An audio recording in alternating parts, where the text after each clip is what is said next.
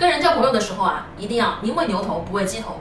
交往一大帮人，结果呢，你发现你自己是最牛的，从任何周围的人身上都学不到任何东西了。那我觉得你的人生进步啊就停止了。如果说你周围啊有一帮人，你左看右看，他们身上啊都有各自的特点，你最后呢就能跟这帮人学到很多的东西。宁可变成牛人的牛屁股跟着他们跑，也不要变成鸡头顶着一堆小鸡往前跑。橱窗里有我为大家精选的育儿书单哦。